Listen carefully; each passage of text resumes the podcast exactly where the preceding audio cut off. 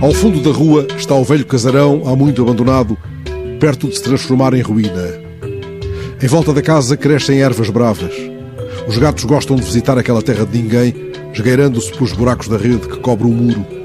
Num dos lados da casa há duas enormes chaminés.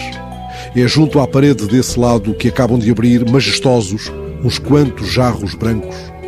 Passei junto à casa esta manhã e, como quase sempre acontece, lembrei-me de um poema de Manuel de Barros em que ele conta o que lhe disse certa vez um monge que encontrou no caminho. Eu queria construir uma ruína, alguma coisa que servisse para abrigar o abandono.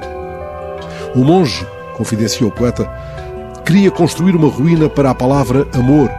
Assim, talvez ela renascesse das ruínas como o lírio pode nascer de um monturo.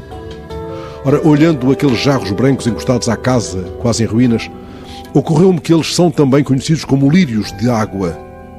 Há quantos outonos terão semeado os bulbos que irrompem todas as primaveras para encantar os gatos?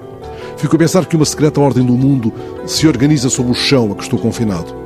E logo o olhar se demora nas espigas altas que se perfilam numa outra esquadria rente ao muro que cerca a casa.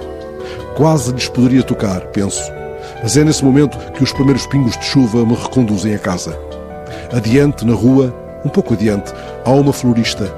Fechou as portas com um estado de emergência.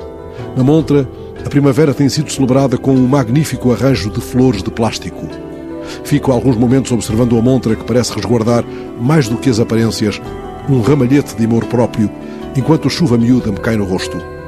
Dou comigo a pensar que, em certas manhãs, abrimos a janela e, como acreditava Baudelaire, temos a impressão de que o dia está à nossa espera, mesmo se as ruas sem Vivalma anunciam o crepúsculo da manhã.